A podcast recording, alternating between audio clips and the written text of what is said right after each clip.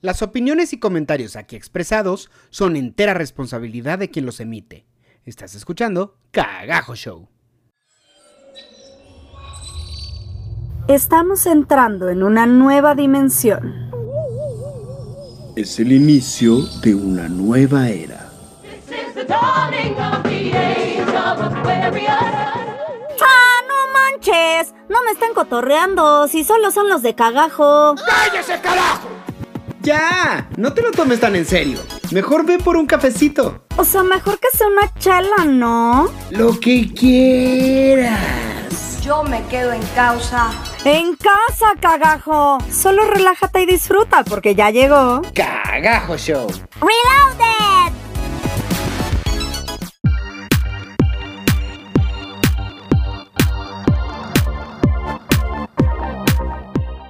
Hola, ¿cómo están? Estamos aquí en el episodio 36 de Cagajo Show. Yo soy Manuel Corta y como siempre estoy con Shendel Yerter. Hola Manuelito, ¿cómo estás? Qué gusto estar contigo nuevamente. Un episodio más y además es un episodio muy especial por el que estamos muy emocionados el día de hoy. Cuéntanos, Manuelito. Cuéntanos, ¿por qué estamos tan emocionados? No, era, era para que tú nos contaras, hombre. Pero está bien, está bien, ya te cuento yo, no me puedo aguantar las sorpresas, te cuento yo. Resulta que tenemos un invitadazo súper especial, que además es una persona a la cual queremos muchísimo porque llevamos mucho tiempo compartiendo con él eh, amistad, escenarios y bueno, todo, todo, todo, todo lo que se puedan imaginar. Bueno, no, no se imaginen tanto, no tanto, ¿ok? Pero bueno, ¿quién es él, Manuelito? Ricardo Díaz. Fuerte el aplauso. Aplauso, aplauso, aplauso, aplauso, aplauso. Luz.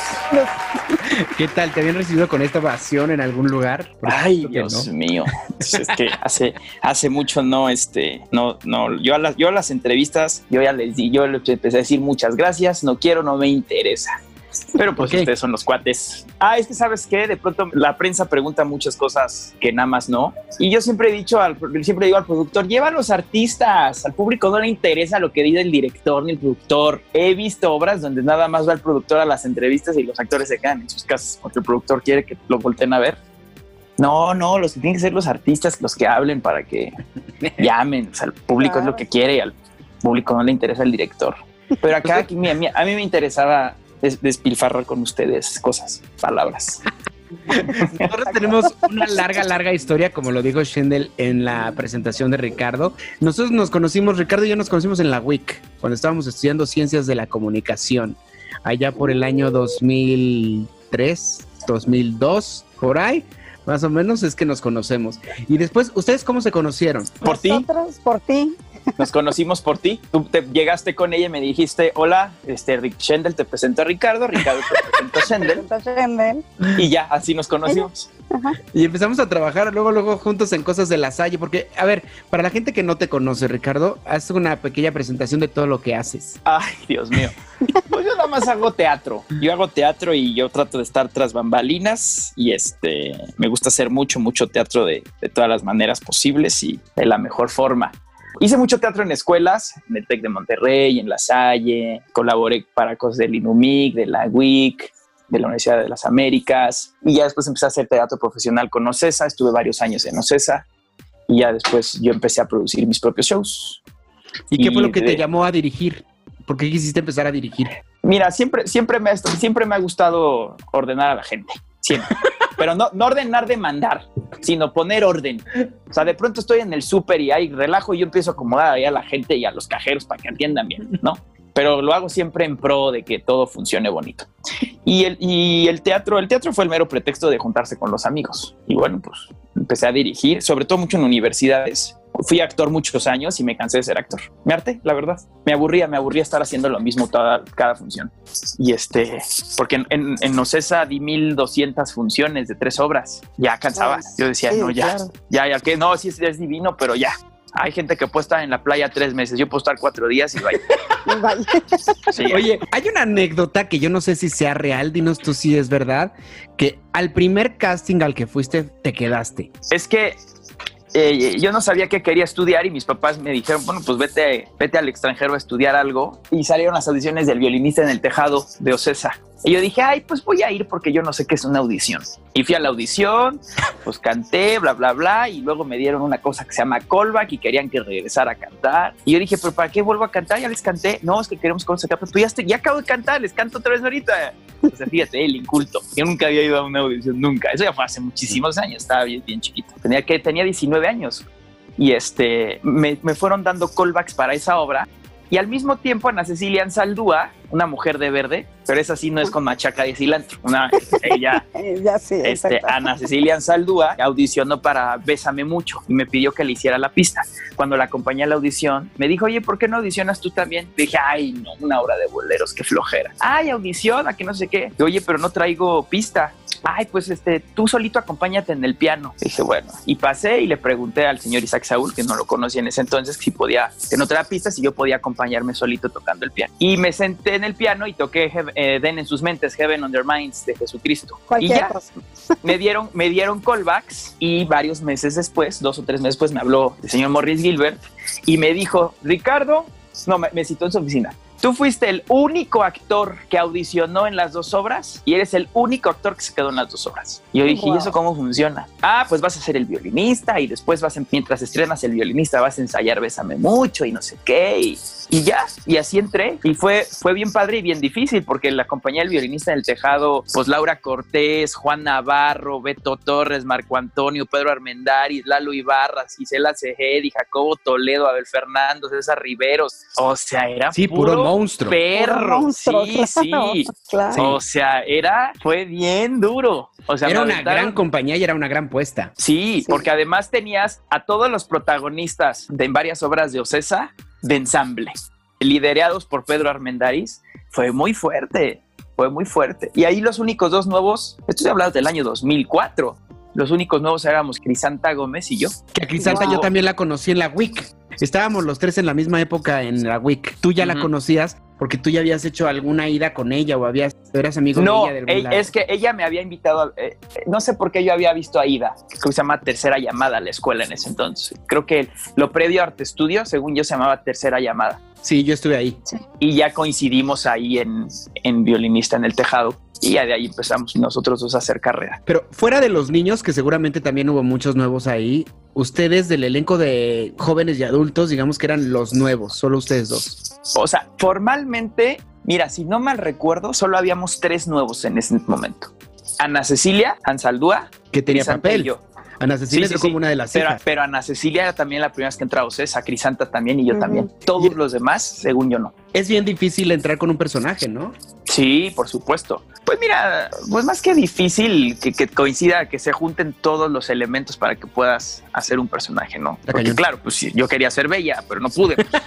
hay, que poner, hay que poner los pies en la tierra. Y estrenaste con violinista en el tejado, yo me acuerdo. Estrené violinista en el tejado, luego montamos Bésame Mucho, que Morris ya no me, me dijo que me quedara en violinista, luego hice La Bella y la Bestia, luego hice Dulce Caridad y alcancé a audicionar para Si nos dejan y me llamaron para decirme que había quedado en Si nos dejan y ya les di las gracias, porque yo ya había comprado los derechos de Te Amo, perfecto, ahora cambia. Y nunca más he vuelto a audicionar para nada. ¿Y no te dolió dejar eh, Bésame mucho? Yo no me pasé a Bésame Mucho porque yo le dije, Morris me dijo, ¿qué quieres hacer?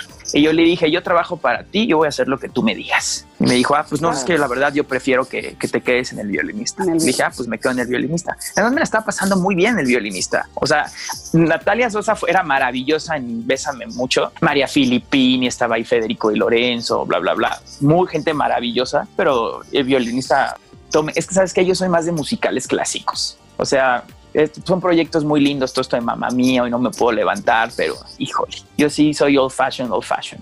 O sea, mi obras como violinista y, y este tipo de, de obras viejitas, ¿me explico? Oye, y cuando entraste a Bella y Bestia, entraste como, como Monsieur Dark de titular y tuviste la oportunidad de hacer también a Lumière, ¿verdad? Sí, yo era, yo siempre fue bien chistoso porque yo era como el tercer, cuarto suplente siempre y siempre terminaba subiendo. Sí. Entonces era bien padre. O sea, La situación imposible. lo imposible Ajá, pasaba. sí, siempre. Tenía, Sí. En, en violinista así pasó. Yo era el cuarto suplente. Tenía que estar enfermo tal, tal, este con la pierna rota, este en otra producción, no sé qué, y se juntó todo y pasó. Y fue bien padre porque, por Hiciste ejemplo, el motel. violinista cuando yo subí, sí, el violinista cuando yo subí a suplir, ya nada más subí yo el resto de la temporada. O sea, yo suplí a Marco Antonio. Ajá. Y ya te quedaste Entonces- tú de fijo. De modo. Pues, mira, o sea, no sé, pero después de que cuando yo subí, ya fui yo el único que subí a suplir. Ya yo, fui como el suplente uno. Eh, Ya un. Y si no me creen, yo ahí tengo, tengo las tablas de rotación. sí Porque te creemos. Como yo, Cualquier como yo era aquí. fancito, yo iba guardando hoja por hoja. Sí, Sí, luego no me creen, no me creen. Así. ¿Mandé? En Bella y Bestia, ¿cuántas veces lograste subir de Lumière? No muchas, no muchas. Daniel Araujo siempre dio mucha batalla y Beto Torres también subió, pero no, no muchas, muy poquitas. A ver si Yo te vi. ¿eh? Estuviste espectacular de Lumière. Yo tengo una función grabada donde se escuchan tus carcajadas. Ya En ven, el ya ven, público. Para todos los que Sí, nos se escuchan tus escuchan en- carcajadas en la orquesta del podcast Para- cerquita. para todos los que nos escuchan el podcast, el podcast normalmente, ahí está la prueba de lo que yo una vez les dije. La risa de Manuel está grabada en una de las funciones Ah, sí, yo en mis obras siempre, empresa. Sí, yo siempre invito a Manuel Corta a mis estrenos. Es garantía de que va a funcionar. Pero solamente si está chistoso lo que veo. Porque mucha gente me ha invitado así de, ay, este se ríe muy fuerte y no me da risa y pues no pasa nada. No me Entre río. tú y Lalo Arredondo, sí, es, Lalo. que, Sí, claro. es que hay personas que tienen una risa súper contagiosa. No sé si escuchaste el capítulo donde vino Hilda, pero también ella nos dijo que, que ella me conoció por la risa cuando hicieron Te Amo. Ah. No, no, no, no. Es que tienes una risa muy particular, muy divertida. Ya, ya lo conocerán nuestros radioescuchas. Ya, ya, ya, ya la conocen. Ya la conocerán Ya la conocen. Los que nos escuchan ya saben de lo que estamos hablando. Sí, así es. Oye, Ricky, pero cuéntanos qué fue, cómo, cómo fue, ya nos contaste toda esta parte del actor y demás, ahora cuéntanos la parte del director. Tú decidiste, aquí muere, ya no quiero ser actor, quiero algo más para mi vida y entonces ese algo más te llevó a dirigir y a producir tus propios espectáculos. ¿Cómo ha sido esta parte para ti? Mira, primero yo produje mi propia obra, que fue Te amo, eres perfecto, cambia. Y fui muy afortunado porque subí al barco a, a mis amigos y mis amigos desde ese entonces son Natalia Sosa, Beto Torres, Marco Antonio, Cecilia Cantú, se incorporó Adrián Pola, se incorporó este, este, mm, eh, Hilda Villarreal. eh, eh, eh, eh, Fer, Ferros, Ah, Ferostos. sí. Anduvo por ahí Gilda, anduvo por ahí Lalo, Arredondo, Valeria Cinta, gente de Ocesa, y a la obra le fue bien. Y mira, la realidad es que esa obra fue un pequeñito escaparate, porque gracias a eso me habló Go para dirigir Pegados. Dirigí Pegados, me habló Juan, o sea, me junté con Juan para montar este Spelling Bee. Después de, Te Amo y de Pegados vino violinista en el tejado, luego me habló Gerardo Quirós para hacer Rock of Ages, con los Peralta, con Josie Bernstein fui a hacer el sello Escarlata, Luego Televisa me llevó a Guatemala a hacer Godspell. De en Guatemala me contrataron tres casas productoras para montar obras allá. O sea, como que se fueron haciendo cositas. Pero cada experiencia fue difícil, no mala, porque cada quien trabaja distinto. Entonces, yo hubo una época donde era muy peleonero. Era muy peleonero con los productores y con los actores. Entonces, al paso de los años, lo único que conseguí fue enemistarme. Y al final, pues no, no, no, no lograba nada, porque el show no era mío, no es mi pastorela. Entonces, eh, hace tres años llegó para mí una vacuna. Esta vacuna se llama Ángel Suárez. Ángel Suárez es el dueño de Hoy No Me Puedo Levantar. Es el productor a nivel mundial de Hoy No Me Puedo Levantar y es el que le vendió los derechos a, Go y a, y a Ocesa y bla, bla, bla. Ángel Suárez vino y montó acá dos obras que se llama De Cama en Cama y Los 40 el Musical, las cuales ambas puestas yo las dirigí. Ángel Suárez es un empresario, él trabajó para una disquera, estuvo más de creo, que en más de, de, de- de 50 países. Ángel tiene un carácter más allá de la imaginación. Es un señor sumamente talentoso, sumamente profesional, pero con él aprendí a obedecer. Aprendí que- que lo inteligente es seguir instrucciones, porque yo no soy el productor. Y, tomó decisiones muy acertadas y las decisiones que, no fueron afortunadas, él pagó las consecuencias. Digo, no pasó nada grave, pero me refiero a darle valor al productor. To- todas las decisiones que él tomó. Entonces, a raíz de eso, empecé a, a cambiar mi, mi actitud hacia el resto de los productores y dejo a la gente trabajar, dejo a mis compañeros trabajar y eso ayuda a, mejorar mi relación absolutamente con todos. Yo dirigí Rock of Ages con Gerardo Quiroz y fue una relación difícil porque yo necesitaba unos buenos cinturonazos, decía mi abuela. Y este, dos años después me llamó para volver a, a hacer Rock of Ages para una réplica en Cancún y me llevé con él estupendo. No saben qué bien me la pasé con Gerardo, qué bien me la pasé. Entonces así ha ido evolucionando. Pero llegó un punto en donde dije, ¿sabes qué? Es que la, la- forma en la que yo voy a estar feliz de hacer las cosas es a mi modo. Y eso se llama Prodúcete tu propio pastorela. Entonces fueron como una serie de cosas. Yo ya había producido Gordayó, Los Artistas, Baritenor, fui, fui, sopro- este, fui este productor asociado en Spelling Bee. O sea, eh, experiencia en producción sí tengo. O sea, sí tengo. Y decidí, este, o sea, decidí encaminarme a, a producir y dirigir. Y fue cuando vino Que no nos cache tu madre, Caperucita Roja, alguien te lo tenía que decir. Y además estoy feliz porque como las tres son de mi autoría, ya no pago derechos. Eso te iba a decir, es ¿qué es, lo que te llevó de, de traer una obra de réplica? Bueno, no era réplica, pero de traer una obra con derechos de otro país como Te Amo, a, a tú empezar a crear todo el contenido de la obra. Pues es que mira, violinista en el tejado cuesta 30 mil pesos por función. Hacer que la música suene cuesta 30 mil pesos. O sea, ¿en qué momento pagas eso? Digo, productor grandote, o sea, Go, Juan, Tina, ellos lo pagan, sí, sí, porque además hay esa infraestructura. Pero los productores chiquitos, ¿cómo vamos a pagar eso? Es una fortuna. Yo ahorita lo pienso y me hubiera comprado un departamento padre en lugar de estar pagando derechos de te amo. De te amo. ¿Me explicó? O sea, ¿cuánto lo tuviste en cartelera? ¿Un año y medio? Un año, un año, tres meses. Y en ese tiempo, aproximadamente, ¿cuánto pagaste de derechos? Pues no pagué mucho, pero pagué Estamos hablando de hace 30. casi oh, 15 años. Sí, como 37 mil dólares. Pero era un forito de 200 personas. Es una producción privada, chiquita. Éramos, la compañía éramos 13. O Sí, es lo que allá sería- o sea, Es lo que sería muy off-Broadway. sí, pero pues aquí los gastos, aquí no sale. O sea, ahorita en la pandemia estamos viendo cómo no hay apoyo, cómo no el gobierno, el público. O sea, el, el teatro, amigos, el teatro está extinto en este momento. Está extinto.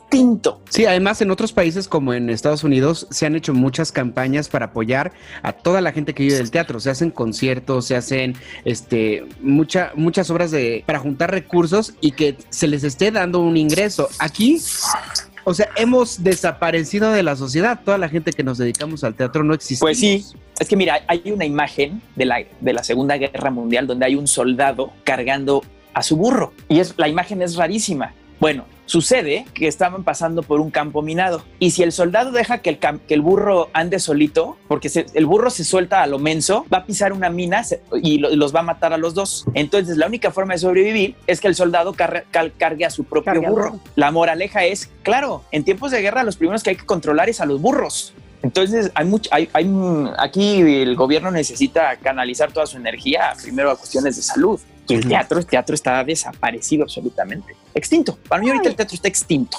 Y además el gobierno ni siquiera tiene la más remota idea de cuánta gente trabaja o vive de esto, ¿eh? O sea, que no sean las grandes empresas, la verdad es que de todos los demás estamos desaparecidos. Bueno, ¿no? la misma gente del medio cuando hace reuniones de teatreros ni siquiera sabe la cantidad de teatreros que en realidad hay.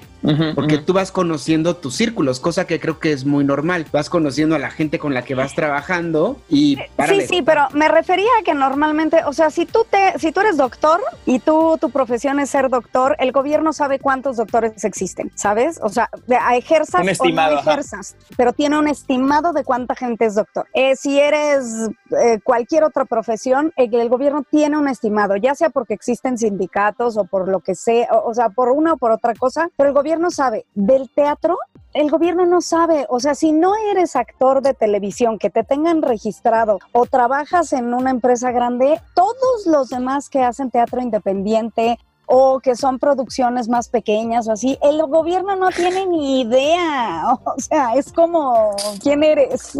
Te quiero, les quiero hacer dos comentarios para apoyar lo que estás diciendo. La administración pasada del gobierno, este, ustedes saben que yo rento el Foro Cultural Coyoacanense.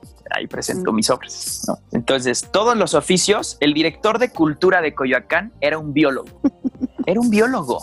Entonces, de pronto era un problema, no solo conmigo, sino organizar todas las actividades culturales de la alcaldía, porque pues te estás organizando con un biólogo. Claro. Y la segunda es, esta es una anécdota, hace algunos años te- teníamos que pagar impuestos por nuestras obras de teatro, pero el gobierno hizo un análisis de cada obra para ver si ameritaban o no del subsidio del 8%. Entonces eh, salió al tema Spelling Bee. Spelling Bee, este musical de Broadway que presentamos en, el Teatro Rafael Solana y luego en el Teatro Nextel y una última temporada en el Teatro Hidalgo. La obra se llama Spelling Bee, concurso de deletreo anual. Así se llama la obra porque la obra es una obra musical que habla de un concurso de deletreo en Estados Unidos. No. Bueno, el gobierno local, el gobierno de la Ciudad de México no le quiso dar el subsidio porque dijeron que el subsidio era para obras de teatro y no para concursos de deletreo. ¿Lo pueden creer? Y por supuesto todo el mundo soltó la carcajada. No, pero es que es, pero es que es una obra de teatro. Spelling Bee es una obra de teatro. No, no, no, no, no, no. Aquí dice concurso de letreo anual y nosotros- no damos subsidios a concursos de letreo. Es que este país es, es que es irreal. Es que es irreal, irreal. No, no, no. Cagajo, ¿por qué? Sí. Sí, hay cosas peores que llegar disfrazado de una audición. Sí, por hay, supuesto. Sí, las hay, claro. Oye, yo estuve contigo en Spelling Bee. De hecho, muchas de las horas en las que he estado esta- ha sido contigo. Estuve en Violinista en el Tejado, estuve en Spelling Bee, estuve en El Jorobado, que El Jorobado tú hiciste la música, no fue tal cual una obra que tú produjeras, pero tú hiciste la música. Y esa, hay una experiencia que quisiera que me contaras cómo fue que tú llegaste a hacer música con Fred Roldán. Es, es bien bonita esa experiencia. No es bonita, Manuel, y tú no deberías de estar haciéndome estas preguntas en tu programa porque me vas a quemar. No. Esto no está padre. Yo fui a ver una obra de teatro de Fred. Mis papás me llevaron a ver una obra de teatro de Fred Roldán cuando yo tenía 15 años. 15 Y yo dije- años. Ajá, y salí de la obra bien enojado.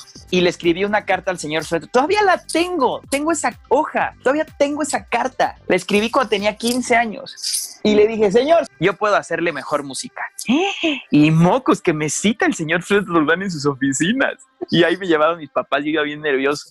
Y me, me preguntó como un poquito de mí, qué había hecho, y le dije pues solo había hecho dos musicales en, las, en la secundaria, pues yo estaba, en la yo estaba entrando a la prep. Y me dijo, bueno, pues escribí un libreto ahora que fui a Europa, y quiero que le pongas música a tres canciones y te voy a probar. Y me dio tres canciones del jorobado de, nuestra, de, de Notre Dame, de Nuestra Señora de París. Me fui a mi casa y le puse música, y regresé una semana después, y se las canté. Y se quedó así como pensativo.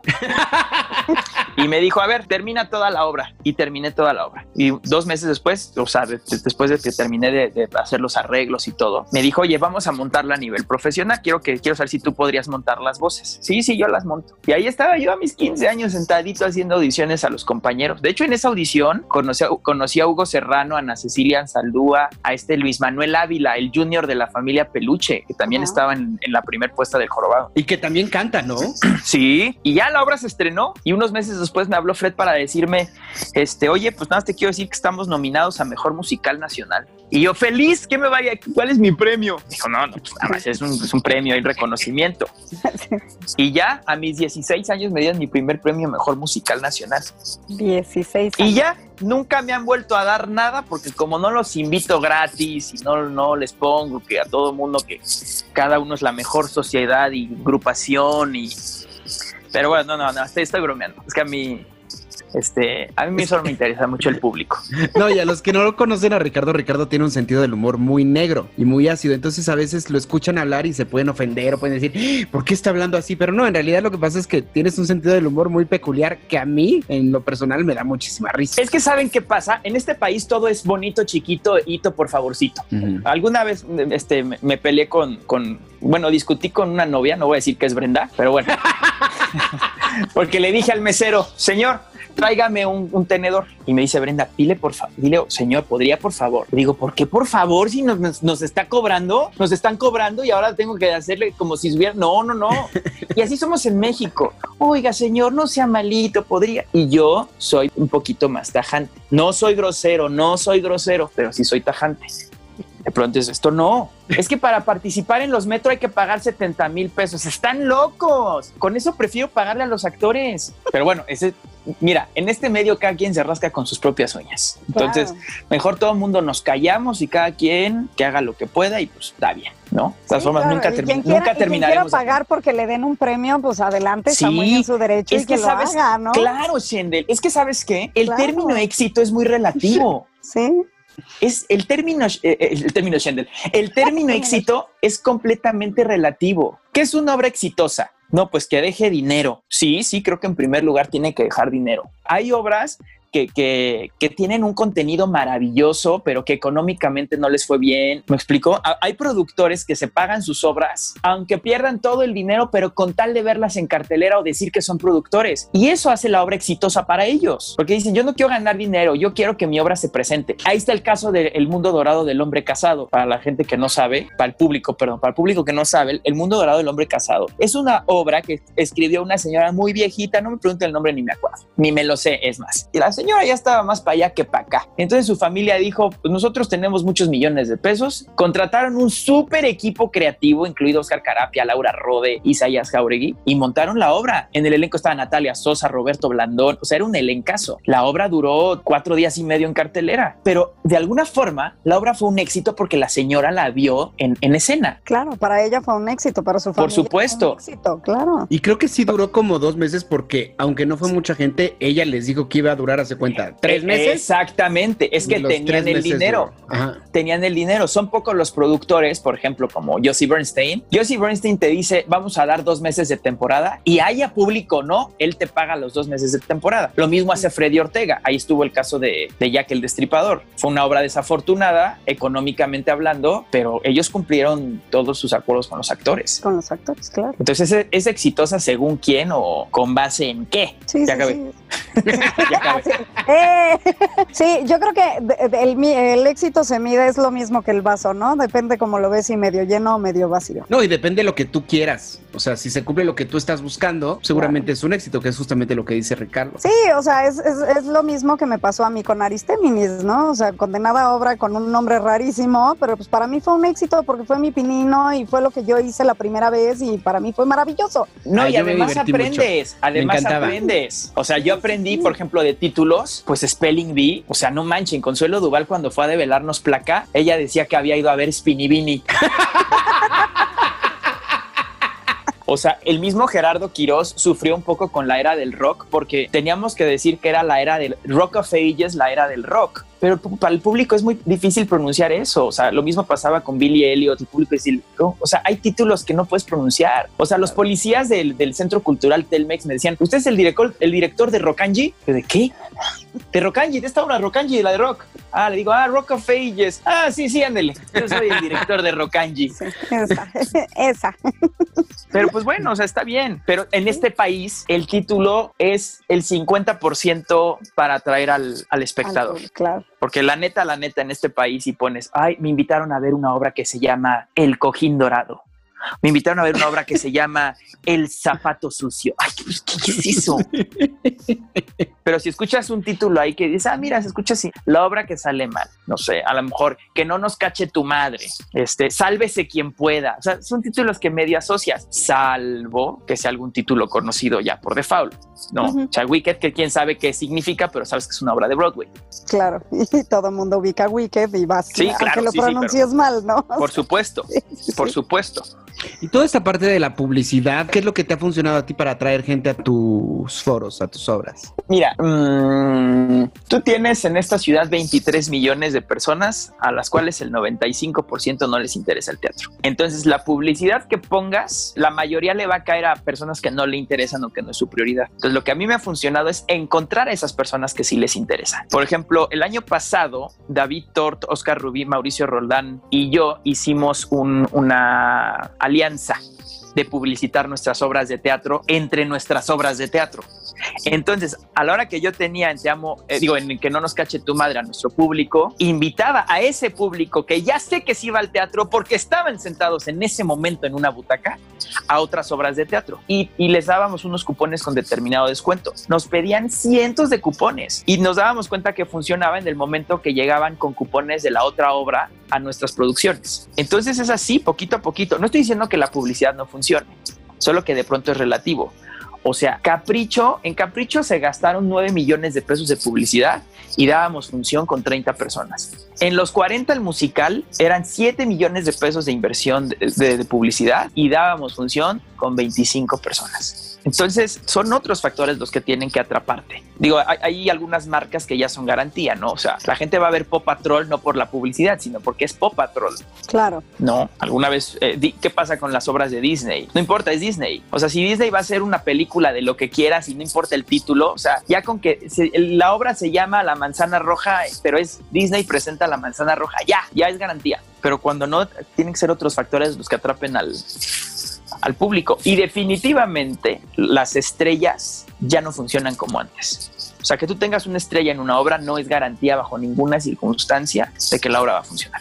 Incluso ha, ha habido elencos multiestelares que no pasa.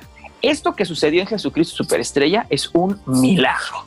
Fueron muchas cosas muy buenas. Jesucristo Superestrella es un título que ya jala por sí solo, así como Cats, como Evita, Fantasma de la Ópera, son títulos que el público conoce. O sea, el público no va a saber qué es Come From, Come From Away, o no sabe qué es este Enrique VIII, no sabe qué es Life, South Pacific, Camelot, este, no saben Ujú. qué es eso. Pero hay otros títulos que sí, que es lo que pasó ahora con Chicago. O sea, hace 20 años que hicieron Chicago, no hubo el impacto de ahorita, porque ahorita el público está un poquito más educado en teatro musical, un poquito. O sea, ya saben más de títulos, ¿no?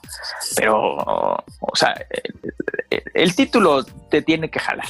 El título definitivamente tiene que jalar. Y lo que decías de las estrellas también creo que tiene mucho que ver qué tipo de estrella eh, llevas, ¿no? O sea, lo que decías ahorita de Jesucristo, la realidad es que creo que fue un éxito porque no es que fueran, o sea, no eran actores de televisión, más bien ya eran todos y cada uno de ellos personajes que con miles de seguidores y miles de fans que obviamente iban a ir a verlos nada más por verlos a ellos, ¿no? Por tenerlos cerca, por porque a lo mejor es gente que pago- paga conciertos por ir al tercer piso del Foro Sol y resulta que aquí en el teatro los puede ver un poquito más cerca, ¿no? O sea, voy a pagar lo que sea porque te voy a ver más cerquita y te voy a tener más cerca. Eso es lo que pasa también con el fenómeno de, de- de los artistas. O sea, ahorita Ujú. también llama mucho la atención que hay muchos youtubers y cosas así que se están lanzando a actuar porque tienen seguidores.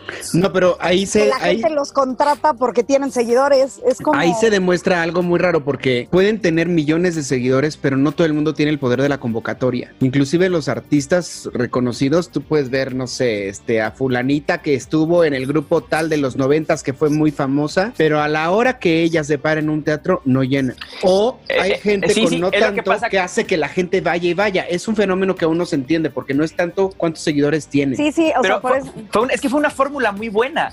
Lo del, lo del 90s Pop Tour, e- efectivamente, ya quiero ver que eh, cada grupo solito haya tenido ese poder de convocatoria. No, fue la Claro, suma de la suma. Eso también Go tuvo un colmillo grandísimo. Aquí, claro, junto a Enrique Guzmán con, con Beto Cuevas y, y- y María José, y el público en lugar de pagar seis boletos para ver a sus estrellas, paga uno. Caro, pero solo uno Solo uno, claro. Sí, y sí. además Jesucristo Superestrella. Y luego la obra bien montada, porque aunque muchos no les, a todos los eruditos de teatro que le encuentran 30 mil errores a Jesucristo, Jesucristo está muy bien montada. Está bien montada. Y yo siempre que digo, mis palabras se las puede llevar el viento. Voltea a ver el patio de butacas y no cabe un alma. Punto. Sí. Ibas a decir algo, Shen. No, eso, que, que es la, eh, eh, juntó muchos factores y juntó mucha gente que sí tiene jale, o sea, tuvo el colmillo necesario para saber a quién, quién es una persona con muchos seguidores que sí tiene un, este, que sí atrae a su público, ¿no? Porque como dice Manuel, hay muchos otros que pues sí, tienes mil seguidores, pero no lo, no atraen, él supo que qué hacer. Es que hasta en eso hay fórmulas. Claro. De, pronto discuto con algunos compañeros porque me dicen, no, no, es que para el teatro no hay fórmula.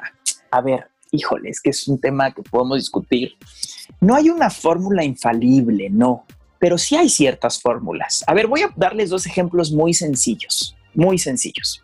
Una fórmula para que, tu, para que tu obra funcione tiene que haber varias, varios factores a tu favor. Uno de ellos es poner una marquesina afuera, ¿no? O sea, dentro de la fórmula está poner una marquesina. Y la marquesina no, tiene, no la pones un día antes, la tienes que poner un mes antes para que todo el, el flujo de, de, gente afuera del recinto puedan ver, ah, mira, aquí se va a presentar tal obra. Uh -huh. Entonces, esa es una pequeña, un, algo dentro de la fórmula de los artistas, por ejemplo. Eh, Gerardo Quirós es productor.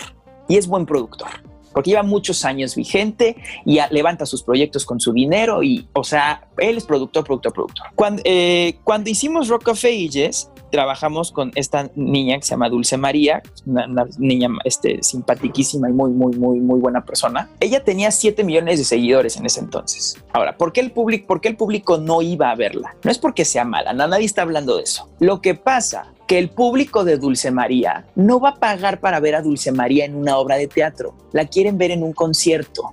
Lo mismo pasó en los productores con Adal Ramones. El público de Adal Ramones no quiere ver a Adal Ramones haciendo una obra de teatro, lo quieren ver haciendo un monólogo. Y el público de teatro musical quiere ver a los actores, a los artistas de teatro musical, no quieren ver a Adal Ramones.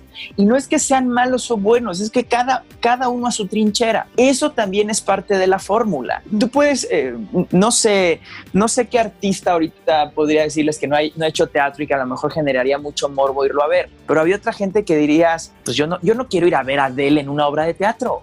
Yo quiero ir a ver a Adele en un concierto. Yo no quiero ir a ver a Michael Jackson en una obra de, de teatro. Quiero verlo en un concierto. Eso pasa. Y eso también es parte de la fórmula. ¿Y qué crees? Jesucristo Superestrella, est- estaban muy padres estas personas porque además se dedican a, a la cantada. Entonces, Jesucristo que tiene estructura de concierto, los vas a ver a gente que canta y además famosos y por un boleto los vas a ver a los seis. Es que todo bien. ¿Sí? Y ves la obra y todo bien y la iluminación y el vestuario. Sí, hay otras cosas que están, que no estaban padres, pero pues sin pena ni gloria y yo siempre he dicho, ni estorban. Hay veces me, me dicen, es que este actor estaba terrible en esta obra. Pues no sé si estaba terrible o no, salió dos minutos, no estorbaba. Adelante. O sea, hay que, hay que evaluar un todo. Alguna vez me dijo alguien muy importante para mí, de toda la película no solo evalúes las escenas malas, tienes que evaluar toda la película, porque así es el ser humano. Ah, es que Manuel, eh, cuando en el 2003 él me vio feo y ya nunca le volvió a hablar 20 años. Ay, pues, está gruesísimo. Además hay algo que también no se toma en cuenta, que el Internet es global. Entonces hace que se engañe mucho porque la gente que estuvo en RBD tiene muchos seguidores en México, pero su mayor parte del fandom está en Brasil. Entonces la gente de. Brasil no va a volar a la Ciudad de México para ver Rock of Ages. Manuel, y aunque no lo creas, el un, un grupo rentó un charter para venir a ver a Dulce María en Rock of Ages. O sea, rentaron un avión. Pero pues ¿Pero ponle que eran cuántos? cientos- Sí. pues, 150 pasajeros, que son tres Sí. filas del teatro. Sí. Sí, claro. O sea, Sí, claro. O sea, sí es, sí es difícil los números y también nos enfrentamos a otra cosa. No es muy sabido y no es muy hablado, pero la realidad es que la mayoría de la gente pública tiene sus números inflados. Pagan seguidores en Instagram, pagan seguidores en YouTube, pagan seguidores en todos lados.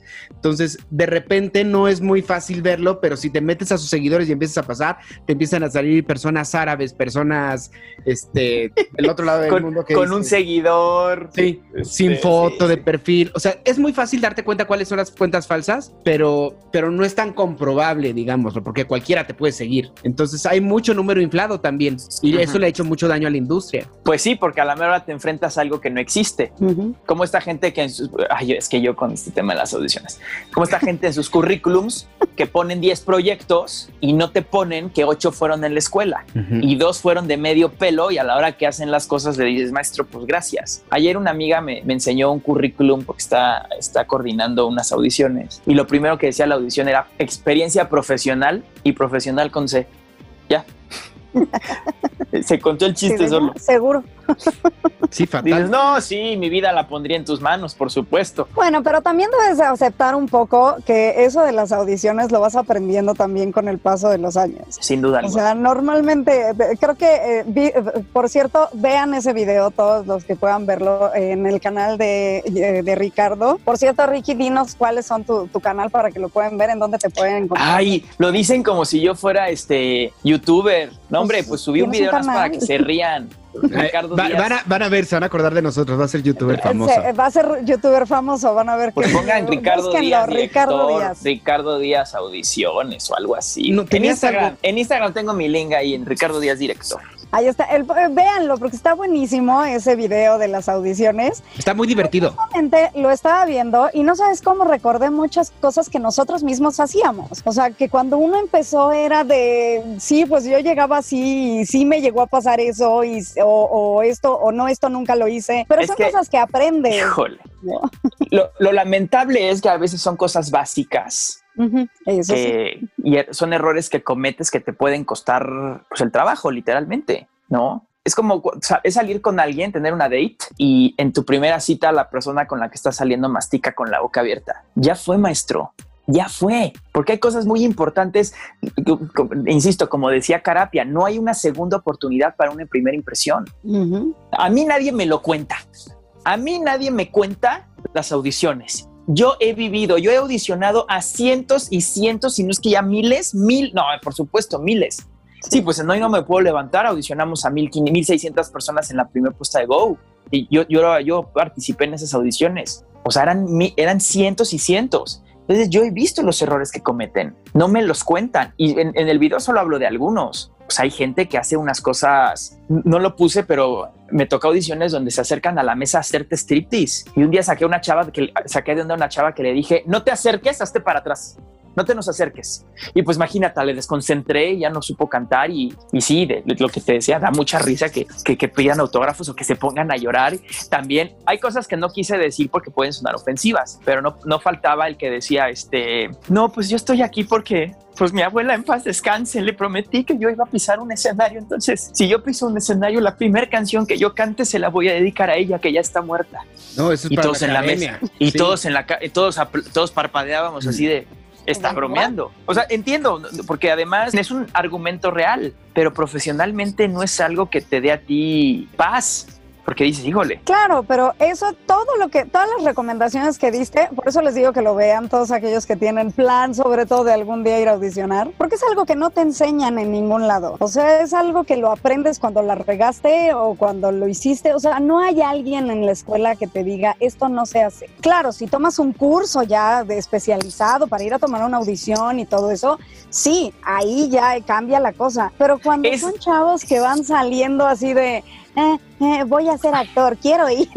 es, que ese es el problema. El problema es que solo nos enseñan a lo que tenemos que hacer, no nos enseñan lo que no tenemos que hacer. Ujú. No, eh, generalmente en los cursos de audiciones te dicen, selecciona una canción. Pero puta, ¿qué, qué información tan vaga? Es como decir, eh, buscas pareja, Shendel, ¿buscas pareja? Busca un hombre. Claro. ¿A qué te refieres? ¿Cómo busca un hombre? O sea, hay muchos, hay muchos factores para seleccionar una canción Tu currículum. Es que, y les, le- cuando les voy a confesar que cuando yo hice el video de las audiciones, yo tenía, mi video duraba 47 minutos. Dije, no manches, esto no lo va a ver ni mi mamá. Es más, ni yo lo voy a ver. A ver, lo voy a editar de las cosas más importantes y me quedó un video de 14 minutos. Y aún así faltaron un chorro de cosas. De esto sí, esto sí, esto no. Pero como dice Shendel, nadie nos enseña y no lo sabemos. Y va sobre la marcha, va sobre la marcha aprendiendo, esto no se hace, esto sí.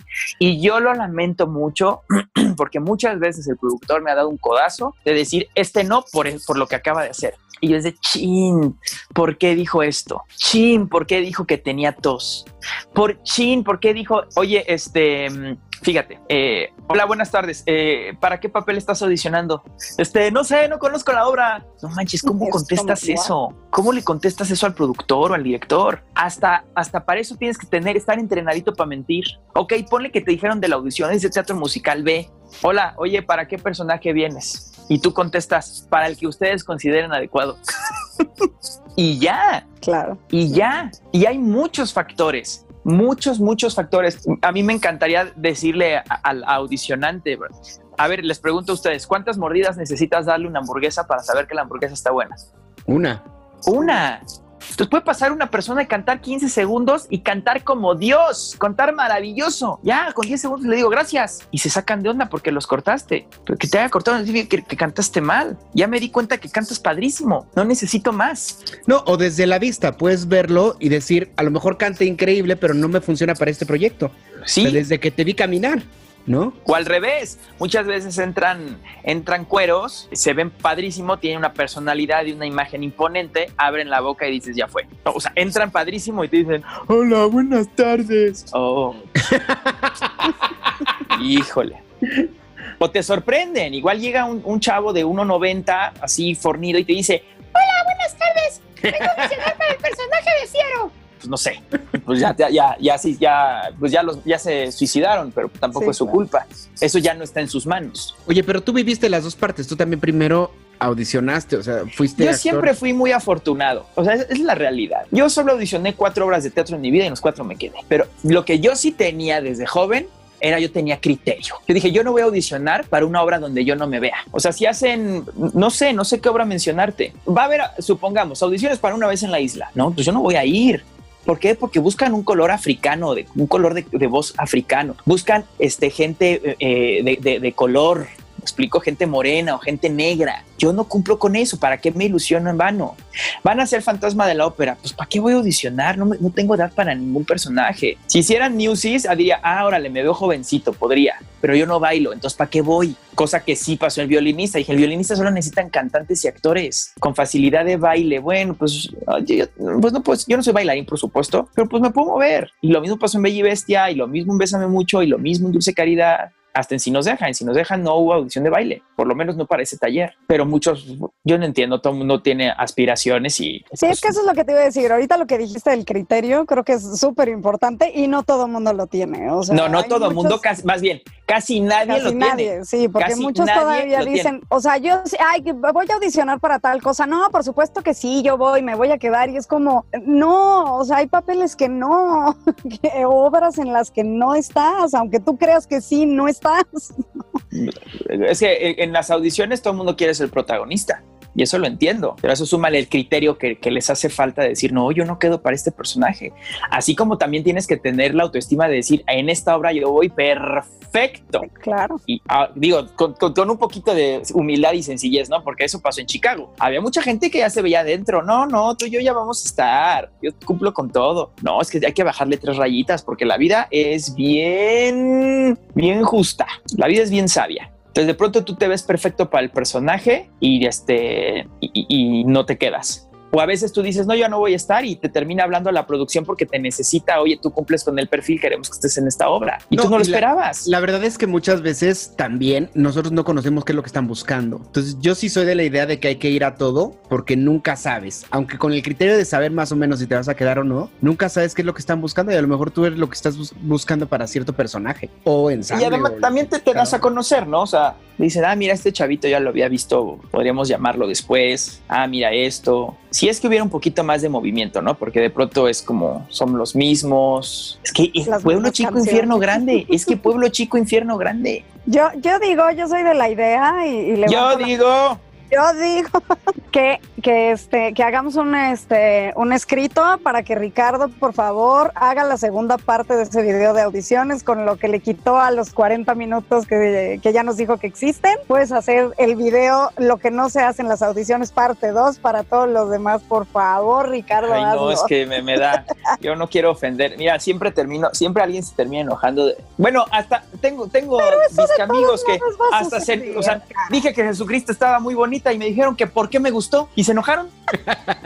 O sea, ¿hasta dónde estamos? Fui a ver Jesucristo y puse, me gustó mucho, hay cosas muy padres. No, es que ¿por qué te gustó? Es que ¿por qué dices que es buen teatro? Es que dices, híjole, es que como decía David Torta hace, desde hace 20 años, es que en este país somos cangrejos que estamos jalándonos hacia abajo unos a los otros, maestro. Sí, y lo que no haces tú no te gusta. Eso O sea, hace mucho 10 también. Hace 10 años me odiaban porque yo decía todo lo que estaba mal y ahorita que ya trato de ser una mejor persona y solo pongo todo lo que está bien, se enojan. ¿Que por qué digo que está bien? Es que ya no eres tú. Es, eso es lo Es único bueno la que dijo. Lo único que bueno que dijo el, el señor Enrique Peña, el nieto. En este país ningún chile les embona. Sí, de hecho. Así de fácil. Oigan, ¿qué les parece si nos vamos a un corte en el que es, vamos a escuchar alguna canción que nos quiera interpretar Ricardo? Lo vamos a Jamás. cantar, gracias. y este, ahorita regresamos y seguimos platicando de las audiciones y de mucho más. ¿Qué les parece? Me, nos parece perfecto. Estamos en Cagajo, Cagajo Show. Show. Oscuro. Haremos una pausa de mi tamaño. Estás en Cagajo Show.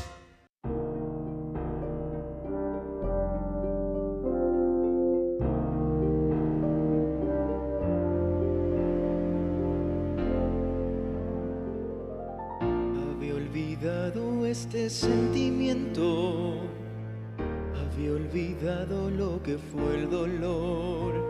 Recuerdo que el sonido de mi piano había escuchado bellamente en una voz. Había olvidado cómo hablaba Dios conmigo.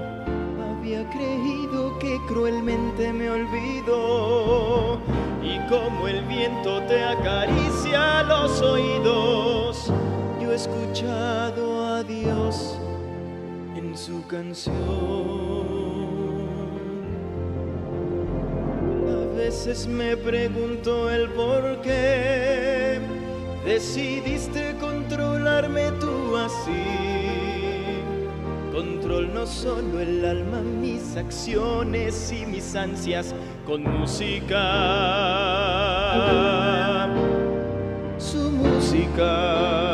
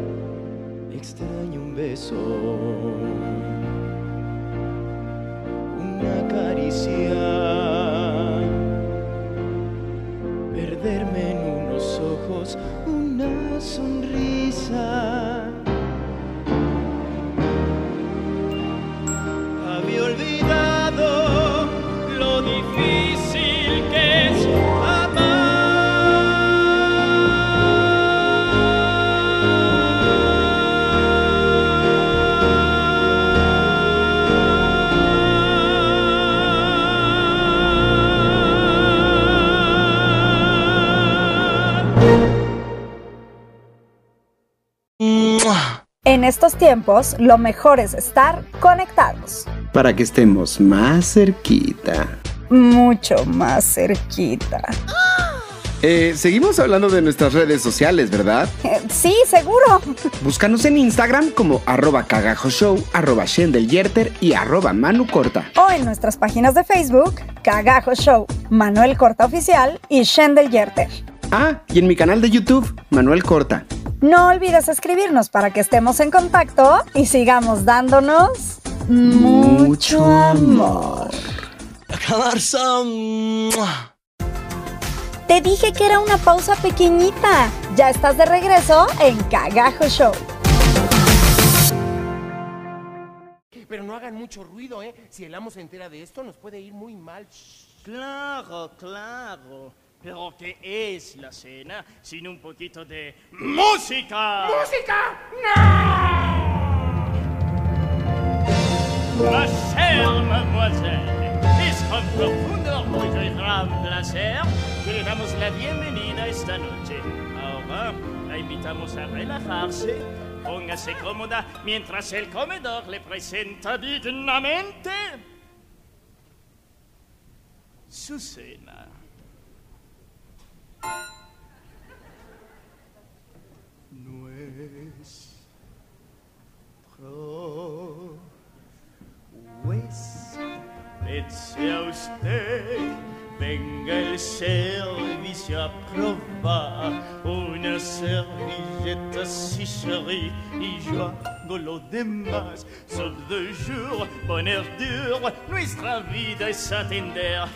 Pruebe usted.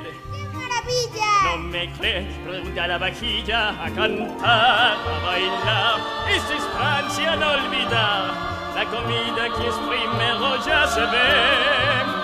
Con consulte su menú, escoja su enviru y pida usted nuestro juez, a usted. Ya estamos de regreso en Cagajo Show y estamos el día de hoy con nuestro gran amigo Ricardo Díaz que está con nosotros acompañándonos y contándonos un poco de su vida y de sus locas aventuras en este medio que es el teatro. Y lo que más nos gustan son las anécdotas y Ricardo está lleno, lleno de ellas. Ricardo, si la gente te quiere encontrar, entonces te pueden buscar en Facebook o en Instagram o donde te encuentran. Mira, que no, ve, que no me busquen porque me van a encontrar.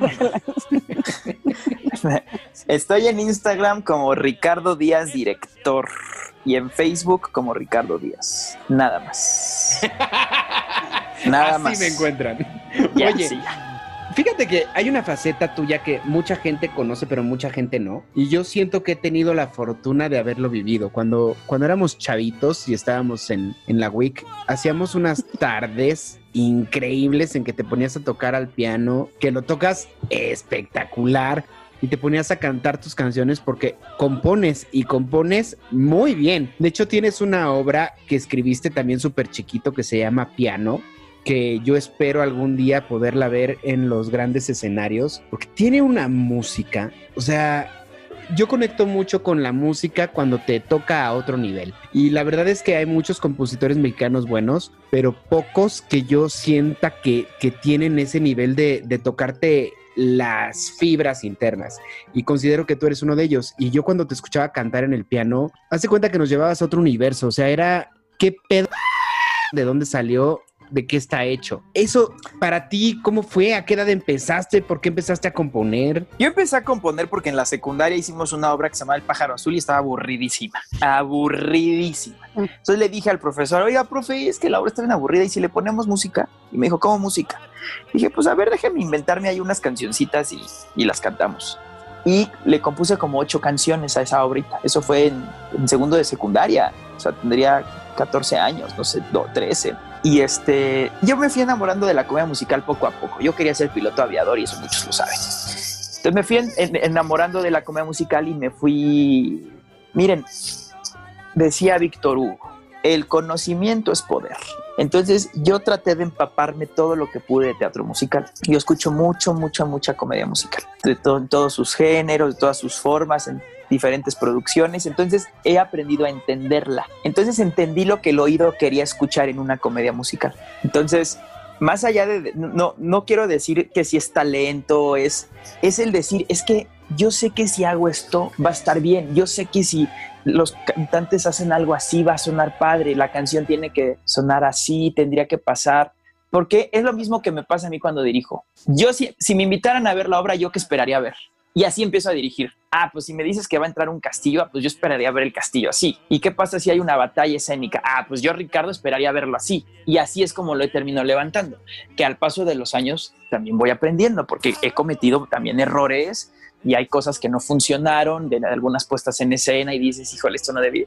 A mí siempre me ha dado mucho gusto que cada vez que veo una obra mía en video de pasada digo, ay, esto, esto estuvo mal, esto pudo haberlo mejorado, porque entonces vas viendo que, que, vas evolucionando. Digo, chin, ¿por qué esto? Ay, este actor no era el adecuado, este vestuario no, las luces. O también el, me decía René Franco, siempre me dijo René Franco, aprende con el dinero ajeno, aprende, aprende. Entonces también he estado en puestas fallidas, que pasan cosas terribles. Entonces en, en el futuro me dicen, oye, ¿y si hacemos esto? No, no, no, esto ya lo hice en una obra de teatro y fue un fracaso. Y así, así aprendes. Y eso me pasó con el teatro musical. La última obra que escribí fue Caperucita Roja, que la escribí con Roberto Estrada, un amigo mío guatemalteco, y entre los dos escribimos la música y la letra. Entonces, bueno, para empezar, Roberto es una caja de, talento. Y, y yo tengo un poquito noción de qué tendría que sonar para niños y bla, bla, bla. Y no sé si ustedes ya vieron Caperucita, porque Caperucita es muy pegajosa. Miren, para mí funciona en el momento que salgo del teatro y veo a los niñitos van cantando las canciones cuando van a sus carros, ya terminando la función. Digo, ah, funcionó, porque hay algunas obras que no te acuerdas de, de nada, ¿no? De, por ejemplo, este, y no, no es que sean malas. Josefa no tenía música mala, no, no, no, no, pero era, di- era difícil memorizar algunas cosas, una leitmotiv, algo que dijeras, de- del número que hacías tú, Manuel, pues que era el más simpático del show, y otro que hacía este Hugo Serrano con López III, padrísimo también, pero sí hay una fórmula que es para que se te quede en la cabecita. No manchen, no han ido al súper y escuchan Atún Dolores, Atún Dolores. Ajá, claro, y la cantas. No manches. ¿Sabes con qué? Me pasó ese fenómeno que tú dices con la nueva película de Mary Poppins. Con la primera Ajá. versión de Julie Andrews, todas las canciones se me quedaron desde la primera vez que las vi. Y vi la segunda en el cine y salí y le dije a mi mamá, no me acuerdo de ninguna. O sea, ninguna fue, o sea, ni punto de comparación con la primera porque no me puedo acordar de ni una sola parte. Es que hay fórmulas. A ver, yo les voy a explicar porque esto no lo saben. Las oberturas son como un pequeño tentempié para empezar el show. O sea, antes de darte un beso, te digo que qué bonitos ojos tienes. Lo mismo que pasa, escuchas la obertura y después arranca la obra. Es como para sentar al público, ponerse el cinturón de seguridad y listos para despegar. Pero la, la, la obertura no es una canción escupida a lo tonto. La obertura está, generalmente estaba conformada por pedacitos de números del primer acto para que tu oído por primera vez tenga un acercamiento a esas tonaditas y escuchas todo el, escuchas el primer acto. Y en el intermedio, para empezar el segundo acto, hay otra, otra cosa que se llama entreacto, que la fórmula correcta es que ese entreacto tenga pedacitos de canciones del segundo acto. Esto tiene una razón de ser. Es para que tu mente empiece a memorizar. Es que estas son las cosas que muchas personas no saben. Ah, Cuando, cuando el video de las audiciones, sí hubo personas que me decían, ah, yo no entendía para qué era el tocar, para qué las audiciones tenían que ser un con piano en vivo. Pues claro que hay una razón. No es todo a lo güey, todo tiene algo que ver. Todo está por una razón. Entonces esto pasaba con las oberturas y con los entreactos. Entonces esta formulita hacía que se te quedara. ¿Cuántas obras no, has- no hemos ido a ver? Que sales, I make my shot? Shot de Hamilton, ¿no? Por ejemplo. O sales, salías de, de, de, de Rey León, Hakuna Matata. Sí, desde Sales el cine. Tonaditas. Desde el cine salimos con tonadita del Rey en León. el cine, en el cine. Esto se llama leitmotiv, esta tonadita, es eh, la tonadita particular que, que- que memoriza tu cerebro. Entonces, esta, esta leitmotiv es muy importante para que también tu, tu cerebro retenga algo del espectáculo, ¿no? Ya acabé. Oye, pero tú, si empezaste a componer a los 15 años o a los 13 años, ¿a qué edad empezaste a tocar? A mí yo empecé a tocar piano desde que tengo cuatro años, pero yo ¿Por no qué? soy pianista, ¿eh? Porque eh, es que, a ver, es que, a, a ver, mano. Tú ahorita muchas gracias estás describiendo. Es que Ricardo es un, es, toca el piano espectacular. No, no, no, no, no, no. A ti te gusta cómo toco el piano, pero hay de verdad pianistas que tocan espectacular. Sí los hay. Yo no, yo no me llamo pianista por respeto a todos ellos. A mí me ofende que la gente del teatro en corto dirija una obra de teatro en corto y ya diga que es director de teatro musical. A mí me ofende, porque yo digo, no manches. Yo empecé mi carrera en 1996 en el Teatro Aldama. O sea, tengo 24 años de carrera. En junio los cumplí. Y que llegue alguien que haga una obra en teatro en corto y diga que ya es director. O sea, híjole, o sea, sí, no. Alguna vez discutía con unos amigos porque también tenían una obra en teatro en corto. Y yo les dije, oigan, ¿cómo les está yendo? Ah, bien, estamos agotando, estamos llenando. Pues es que todo es relativo. Yo estaba en el violinista en el Tejado, en el Teatro San Rafael, que es de 1200 personas, y acá Teatro en Corto es de 10 personas. Ojo, no lo estoy demeritando, no me malentiendan, pero como dice Mario Eras, por hacerte unas quesadillas no te, no te haces chef. No, no. Necesita pasar muchos años y mucho. Pasa con los pseudoproductores. Producen una obra, producen dos obras y ya se dicen productores. No, productor Gerardo Quiroz, que tiene 30 años de carrera, Alejandro Go, Morris Gilbert, esta gente que ya tiene. ¿No? ¿Qué te respalda? Ah, pues esto. Soy director de teatro. ¿Qué has dirigido? Ah, pues he dirigido 63 obras a nivel profesional y 70 y tantas a nivel universitario. Y aún así me considero un idiota. Lo soy, lo soy, porque hay que seguir aprendiendo. Nunca dejas de aprender. Pues miren, bienvenida pandemia, teatro en Sí, línea. exacto. Mucho Oye, gusto. pero ¿qué viene para ti en el futuro? ¿Quieres componer? ¿Quiere- ¿Qué quieres hacer ahorita con esto tan incierto que estamos viviendo? Que estábamos platicando antes de que empezara el programa, pero la plática se puso tan buena que les dije, oigan, esto lo tenemos que grabar, esto lo tiene que escuchar la gente. Yo voy a seguir haciendo teatro toda mi vida. Lo, lo que tengo que seguir haciendo es acoplándome al mercado, a, la- a las personas, porque todo va evolucionando. No puedes seguir usando tu BlackBerry o tu teléfono Nokia porque todo va evolucionando. Miren, Hello Dolly fue una obra exitosísima con Silvia Pinal. y esta última fue esta fue un super flop. Flop, flop es fracaso. Fue un super fracaso. No porque la obra estuviera mal montada, por muchas razones. La música es vieja, el libreto es viejo, entonces te empiezas a quedar atrás. O sea, es como ponerle a las nuevas generaciones a los Backstreet Boys, pues empieza a ser música viejita que ya no llama la atención. Ahora empieza a evolucionar de una forma pues muy tosca, ¿no? Esto Hamilton es un, un gran, una gran aventura para el teatro musical. Están estas obras como Waitress, como Dear Evan Hansen, que, que tienen estructura un poco rara, que la música no es tan de teatro musical, pero va, se vale, se vale. Mientras el teatro cumpla con contar una historia, con estar bien producida. El teatro tiene que moverte como espectador. Tienes que decir, híjole, es que fui a ver esto, wow, y salí muy conmovido. Porque si vas a ver algo que genera lo mismo que un tenedor sucio en tu vida, pues el teatro no tendría sentido, ¿no? O sea, una obra de teatro que hable de un tabique naranja, pues eso, ¿quién importa? Pues si se cuenta una historia está padre. Yo quiero seguir formando parte de eso y tengo que acoplarme porque me ha costado mucho trabajo salirme de esto. Hay temas que yo les tengo mucho respeto, hay temas que, em, pues no sé, no sé pero avanzar, no, no, no, no como salmón contra corriente, ¿no? A mí, por ejemplo, a mí no me gusta vender cosas entre, en el intermedio, que si la fotografía, que si no sé qué, que si el juguetito, que si no sé qué, pero es un estupendo recurso para... Sí, de ahí te puede salir la nómina. Más recursos, sí. Lamentablemente así tiene que hacer, porque en teatro dices, híjole, hay partido, puta, ya llovió, uy, es puente, uy, este, el cielo es azul, todo es pretexto para no ir al teatro. Todo es pretexto. Hace sol, ay, no, es que qué calor. Está lloviendo, ay, no, qué hueva. O sea, ạ. Al teatro es a lo último que vas. Entonces, todos los que sí quieren ir, pues hay muchas formas de, de, de, aportar, ¿no? Y todo se vuelve recurso y dices, oye, pues es que con tal de no hacerlo, pues no sé, yo, yo estoy peleado de transmitir las obras en streaming porque no son obras, o sea, no, se, no es teatro, pero quitando eso, lo que realmente es es un recurso para generar. Hay, hay algunas claro. cosas interesantes que se han hecho porque al principio todo el mundo empezó a transmitir su grabación de una cámara fija en el teatro y creo que eso no funciona. Se tiene que hacer, pues, lo, lo ideal sería como se grabó Hamilton o como se han grabado pues sí, las pero obras eso ya que se no han es comprado, teatro. ¿no? Eso ya no, es un programa eso de es una combinación. Sí, es una combinación entre el teatro y el video, eso definitivamente. Pero ya se han hecho algunas transmisiones que se, se cita el elenco en el teatro, se ponen varias cámaras, se hacen varias pruebas, se graban algunos pedacitos previos y se han reentregado algunos buenos resultados. No al nivel Broadway, digámoslo, Sí, pero, pero, bastante buen resultado. pero a ver, Pero no es como- teatro.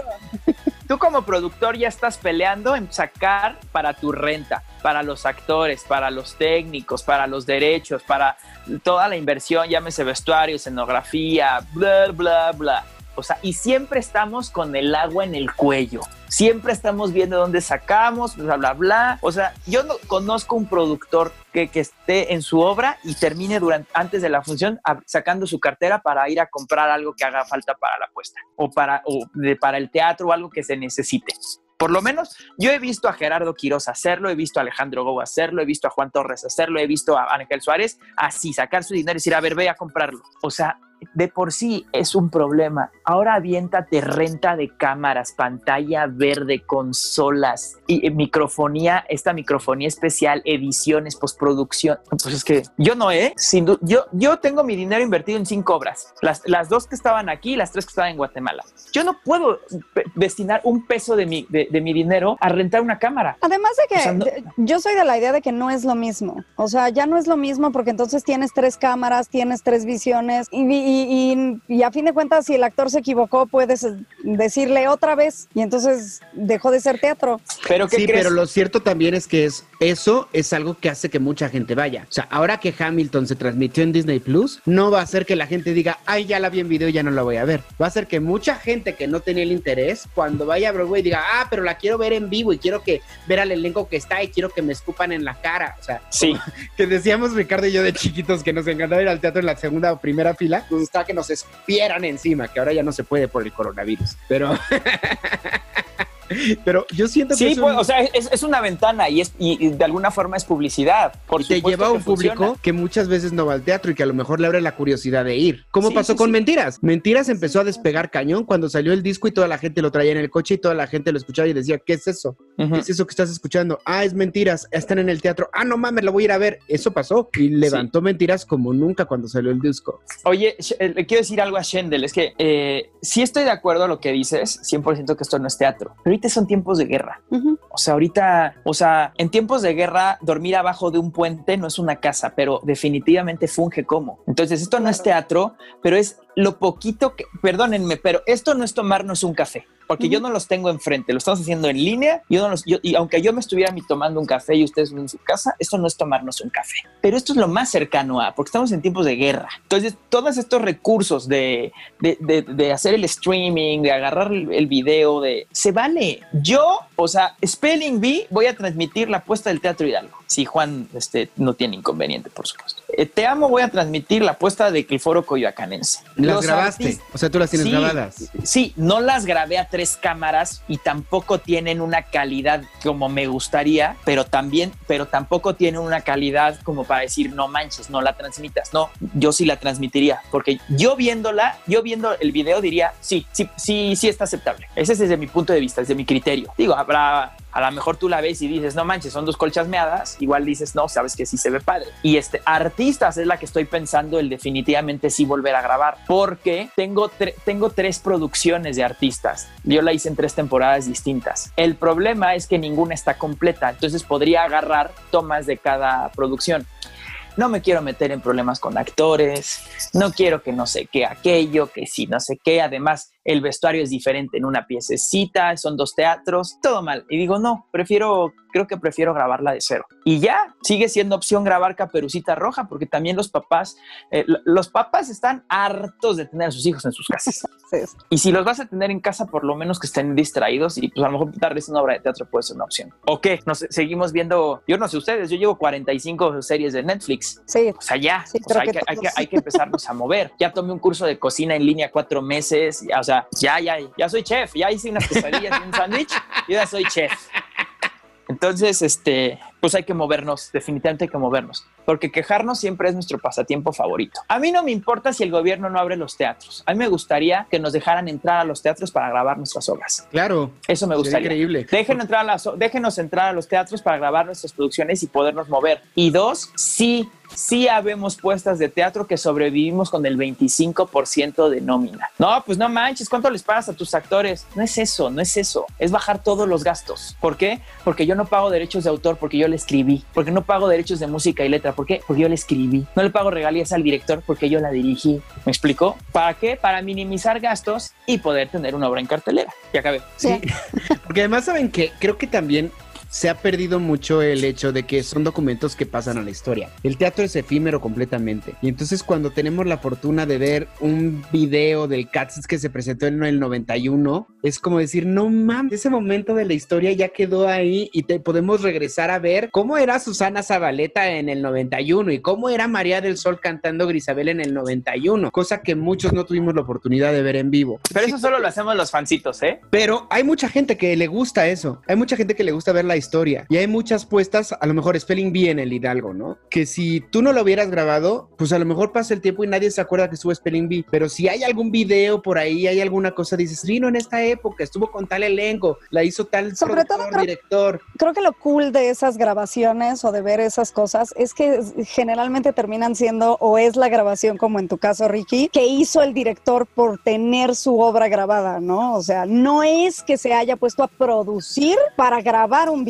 o sea, es más bien estás viendo lo que el director quería ver o lo que necesitó ver y por lo cual lo grabó, o sea, estás viendo Sí. ya algo especial, ahí sí. Ajá, sí, de acuerdo.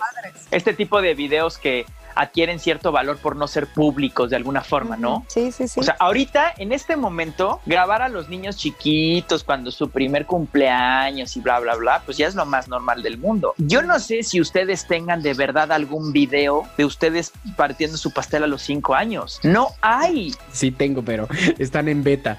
Los tengo que pasar a DVD. Yo no tengo, Manuel. Yo no tengo en el No, yo 83 las cámaras, o sea, para empezar eran las cámaras grandes VHS, pero no eran muy comunes. Sí tengo ya cuando tenía 9, 10 años. Entonces, cuando llegas a ver que alguien te dice, mira, esto, ay, nuestros abuelos cuando nos enseñan una foto de jóvenes, o sea, lo agarra- agarras la imagen como si estuvieras, o sea, Sí, exacto. o sea, como si tuvieras una hoja de, de- de lámina de oro, De oro. ¿no? Porque no era común. O sea, a mí me queda claro que no hay videos de Spelling Bee, no hay. Y no solamente a nivel mundial casi ni hay, hay de algunas escuelitas. Y hay una grabación de Broadway de, de un fancito que, esco- que, que escondió la cámara. Entonces, a lo mejor esas cosas que dices, ah, mira, nunca, ¿quién, hubiera- quién, quién vio esto? Como cuando suben el making of de las películas o de las obras de teatro. Y dices, wow, ¿cómo ensayaron? Mira la orquesta. Porque eso pues, no es público. Y creo que por eso, como dice Shendel, tiene, tiene un valor especial. Tiene un valor especial, claro. Sí, sí, sí. Yo tengo una pregunta rondándome en la cabeza desde hace rato, pero no sé Sí. si ya vayan, ya vayan a cambiar el tema o vayan a seguir con el mismo tema. Tu pregunta. Bueno, voy a preguntar. Lo de menos es que se No, regrese. ¿Sabes qué? Es que me da mucha, mm, eh, mucha curiosidad. Eh, Ricky tiene la ventaja de haber dirigido en México y dirigido en Guatemala. ¿Hay alguna diferencia México-Guatemala? Sí, ¿Cómo es el Hay una diferencia gran, grandísima y simplemente es experiencia. Experiencia, experiencia. O sea, allá, eh, híjole, no me atrevo a decir que estén bien o estén mal, es que se producen de maneras distintas. Por ejemplo, eh, en Guatemala, los, los actores en general ponen sus propios vestuarios. O sea, así, no lo están viendo amigos, pero Manuel peló los ojos.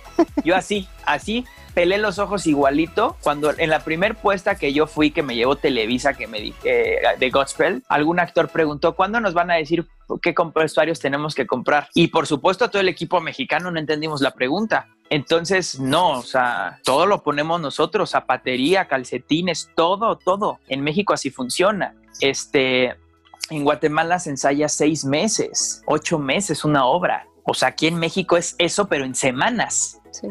Y en Guatemala, pues también quizá el mercado, pero allá están acostumbrados a dar, o sea, una producción larga, larga, así que digas, qué bruto, cómo les fue. Dieron 20 funciones. Eso dábamos en la Salle del Pedregal cuando hacíamos obras escolares. Dábamos 20 funciones, 22. Ahora, insisto, no es que esté bien ni esté mal, se han ido acoplando. Hasta hace cuatro años los productores en, en Guatemala no compraban derechos. Ahorita ya los compran, todos adquieren los derechos. Pero chicos, nos va a pasar como nosotros. Nosotros éramos, era, no hacíamos teatro como debería. En el- con el paso de los años fuimos mejorando nuestras estrategias para eh, producir teatro. Entonces, pues así nos va a pasar como a muchos. ¿No? Pero sí, sí es muy distinto el teatro allá y el teatro acá. O sea, me encanta Guatemala porque es terreno virgen. Hay la gente es talentosísima, cantantes maravillosos, este escenógrafo, todo, todo, como en todas partes del mundo. Entonces hay que explotarlo y hay que educar a la gente porque la gente no está educada. Si aquí sufrimos al público, el público, o sea, no quieren pagar 100 pesos de una obra de teatro, pero sí pagan 120 por una cerveza que se van a chupar en 20 segundos, ¿no? Y luego con la reflexión que hacía de cuánto cuesta es- el streaming de una obra, 120 pesos, pero pues la van a ver cinco personas, es de a 22 pesos por, por, por cabeza. No manches, eso no cuesta ni un Milky Way en el teatro. Sí. Eh, educarnos, educarnos. No, y ahora, por ejemplo, que con Disney Plus van a hacer el streaming de el estreno de Mulan. A la- a- en los países donde no se puede, no puede estar en el cine, se va a estrenar, ¿no? Pero va a costar 30 dólares. Yo dije, 600 pesos por ver una película, aunque sean cuatro personas las que lo vean, se me hace mucho. Porque además lo que tú quieres pagar por el cine es la experiencia, la experiencia del tamaño, la experiencia del sonido. Las, sí, con todas las palomitas, Sí, el olor a todo. Es que amigos, voy a lo mismo. No es lo mismo estar platicando con ustedes con unos audífonos y, y mi celular o mi, o mi computadora que tenerlos en carne y hueso. Ahora, a mí se me hace mucho, pero hice una encuesta en Instagram y el 60% dijo que sí lo va a pagar. Entonces yo digo, Sí, pero ¿Cómo la mayoría de tus seguidores son amantes de teatro. No, espérame. Pero ¿cómo si pagas 600 pesos por ver una película en streaming y no pagas 600 pesos por ir al teatro? Muchas es que ya es, una, co- ya, ya es una cosa cultural. Es literalmente cultural el asunto. Sí, claro. Y, y digo, y eso es, y eso también hasta cierto punto, eh, retomando un poco lo que decías de Guatemala, creo que eso está padre de Guatemala también, ¿no? O sea, es justamente como dices, terreno virgen y terreno en el que puedes ir educando a la gente, o sea, donde la gente va a ir conociendo esto, y entonces puedes generar un público que a lo mejor aquí en México no hay, ¿no? Tenemos que educarnos. Es el problema de, de este país, educarnos. El público no quiere pagar, el público... Y además tienes a todos los productores desesperados ofreciendo dos por uno, compra tres boletos y llévate 15. Yo alguna vez discutí con un productor ejecutivo porque dieron los boletos a un peso. Y yo dije, es que eso no se hace. No, es que es una estrategia. No, a ver, sí, dicen grandote. El boleto cuesta un peso y en letras chiquitas dice, en la compra de uno a precio completo, el segundo es a peso. Pero el problema es que tú educas a la gente a leer que el boleto cuesta un peso. Eso no está bien. Es lo que yo decía, o sea, no regalen el trabajo. O sea, póngale un precio. ¿Qué afán que, o sea, ¿qué, qué de neta vas al Walmart o al Vips y dices, no, yo no quiero pagar esto? Ah, pues lo pagas o no te llevas nada, así sencillo. Y el teatro, el problema es que no hay gremio aquí. No, hay, no hay este, aquí es, nadie se apoya, nadie. O sea, yo no veo que haya un programa de mano en común. Yo no veo que agarres un programa de mano y veas anunciadas seis obras de otros compañeros. Yo no veo una cuponera. Yo no veo una cartelera este, en común. Hay la de Protea, pero en Protea, pro- la Sociedad de Productores de Teatro, hay todos unos requisitos para que tú puedas entrar. O sea, Pues eh, digo, tan no hay gremio que por eso hablábamos al principio que en el gobierno no tiene la más remota idea de cuánta gente trabajamos en esto. Porque Por no hay supuesto. gremio. O sea, si no nosotros mismos hacemos el gremio, el gobierno menos. El gobierno dice a mí que, pues que le hagan como puedan, si así lo han hecho y así lo quieren hacer, ¿no? Entonces, los que estamos tenemos que aportar un poquito. Ayer falleció José Luis Ibáñez, que, híjole, pues diría yo que es el mejor director de teatro musical que, que- que ha existido, ¿no? Y este Oscar Carapia estaba muy triste porque dice que pues ya se fue Marco Villafán, se fue Alejandro Oribe, se fue José Luis Ibáñez. Me dice, ¿qué nos queda? Es que ya no va a haber teatro, ya no va a haber teatro de, del de antes. Le digo, estás mal, estás tú, tú eres de la vieja escuela, tú eres de la gente que creció con ellos. Ahora tu chamba es hacer el teatro de esa época aplicado ahorita. Todos los que amamos el teatro y que lo queremos hacer bien. Y eso, y eso nos toca, educar un poquito al público. Nos toca, nos toca. Pero pues mientras, mientras no haya gremio, pues nos va a costar un poco más de trabajo. Pero yo no, ¿eh? Yo, en, yo jamás voy a dar un boleto a un peso porque yo no puedo meditar el trabajo de nadie de mis compañeros ni el dinero que tengo invertido o que tiene invertido el productor. Esto cuesta, o sea, lo he dicho muchas veces, el teatro es una profesión tan digna como cualquier otra. Ser doctor y ser actor es igual de digno. Ser Sí, arquitecto, ser piloto y ser actriz es igual de digno, punto, porque tiene, tiene su ciencia y tiene su chiste. Y aquí, como dices, entre los boletos a un peso y las 20 mil cortesías por funciones, luego es de ya no me salieron los gastos, o ya no salió, o ya no pude, o. Y acostumbras al público a ir gratis. Al público a ir gratis, exacto. Entonces, sea- cuando le quieres cobrar, ya dicen, no, ya no quiero pagar. Oye, y ahora que has sido, bueno, la mayor parte de tu carrera ya has sido director más que actor. Entonces, ¿tienes alguna experiencia que nos quieras contar? Así, alguna anécdota padre o chistosa o humillante? Sin nombres. que no digas el nombre del actor, pero que digas lo que te ha pasado con actores. Pues es que me han pasado muchas cosas. De pronto hay productores que, que me han puesto a trabajar con grandes estrellas que nunca habían hecho teatro. Y por ejemplo, alguna vez una actriz detuvo un ensayo para preguntarme si esa puerta, es que el, teatro al costado tenía una puerta como de, de servicio abierta. Y la, la chava paró el ensayo para preguntarme si esa puerta iba a estar abierta durante la función. Y le expliqué que no, que la de intendencia estaba sacando la basura. O sea, son cositas muy básicas. O he tenido que decir a los actores, o sea, pero gente ya de carreras que yo les digo los nombres no lo podrían creer, pero que no hacen teatro, que, y que eso, eso es primera experiencia y que quieren comer mientras están ensayando. Les digo, no, no pasa. En, en- en alguna obra también el, oye, es que fíjate que solo hay 10 boletos vendidos. Entonces los actores dicen que si cancelamos. Yo, ¿qué? No, la función se va a dar. Además, para que vean lo que sirven sus seguidores, ¿no? No, y quien toma esas decisiones es la producción, jamás. Sí, pero a mí, o sea, yo sabía, yo, yo representaba al productor y yo le dije, esta apuesta está pagada y el sueldo está pagado de ellos. No, la dan porque la dan. Claro. Y, mira, además, al, fi- ese, al esa final, persona que compró su boleto se merece la misma función si está lleno el teatro o si está vacío. sí, por supuesto. Pero pues pasa de todo, ¿no? Me, me ha pasado obras de teatro donde la mitad del elenco es profesional y la otra mitad es escolar. Me han tocado productores que, que están haciendo berrinche. Me han tocado actores que, pues de todo, de todo me ha tocado. Y lo, lo- único es que he aprendido es a, sobrevivir. O sea, sobrevivir y decir, bueno, es que cuando no es tu pastorela, pues te, te acoplas a lo que hay en en, en- en el, en el pesebre, ¿me explico? Sí, sí. Ahora por la pandemia tú cerraste que no nos cache tu madre, ¿no? Y Caperucita Roja. pero que no nos cache ya no va a regresar. No. ¿Qué obra vas a regresar ahora que podamos regresar al Yo teatro? iba a empezar ensayos de la obra, de una obra que se llama, que escribí con Laura Barrabés, que se llama Alguien te lo tenía que decir. O sea, iba a empezar ensayos con esa obra y este, y pues ya, o sea, estábamos a punto de, iba a estrenar la de, la de Ahora puede dejar a la novia, ¿no? Que produce Adam Sadwin con este Luis Oropesa y pues se- se- literalmente se paró, o sea, con todo listo. ¿Qué elenco tienes técnicos. Está Marisol Meneses, Marta Fernanda, este Beto Collado y Felipe Álvarez. Ay, Qué padre. Sí, era un elenco muy padre. Y con Y esa sí vas a regresar. O sea, van a poner. Sí, esa se tiene que estrenar sí o sí. Y la otra, la de alguien te lo tenía que decir, pues, este, ay, es que no sé si pues, deba decirles al elenco. No nos digas, no nos digas No, que sea sí, sorpresa. sí. No, no, no. Pero es No, un elenco sea bien sorpresa. padre. Era un elenco bien padre de cuatro mujeres. Yo, yo digo que padre. mejor no nos diga y, un- y el día que ya la vaya a estrenar y todo, lo volvemos a invitar para que nos cuente ahora sí los detalles de esa obra. Y regresas Pues. Caperucita. Y Caperucita continúa temporada. Sí, sí, sí. Pues a, a seguir moviendo el teatro, o sea, no hay de otra. O quedarse en, tus en su casa quejándose.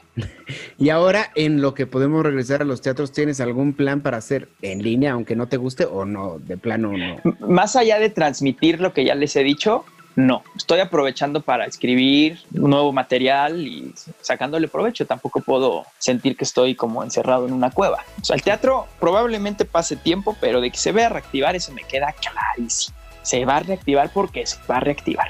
¿Y tú cuándo crees que podamos estar de regreso en el teatro? Pues yo pienso que va a empezar a haber movimiento en octubre, pero cuando te digo movimiento no es una normalidad. Me refiero a que va a empezar a haber estas obras chiquitas con poquito público, pero obras grandes ni de chiste este año, ni de chiste. Y hay, hay dos, dos posturas. O sea, quien cree que la gente no va a ir porque tiene miedo, o quien cree que la gente ya está harta de estar encerrada y va a correr al teatro. ¿Tú de qué postura eres? Yo soy de las dos posturas. Yo pienso que va a haber personas que están hartos de decir, quiero, necesito llevar a mis niños a ver algo. Y habrá otra mitad que diga, no, pues no. Mira, Manuel, ahorita tú te metes a Instagram y tenemos un chorro de amigos que ya están de vacaciones. Ujú. ya se fueron a Cancún, ya están en Puerto Vallarta, ya están en tal, bla, bla, bla. Pues ok, no creo que debería hacerse. Esto traducido en mi idioma es estar saliendo de una enfermedad del estómago, que ya no tengas fiebre y correr a los tacos de canasta.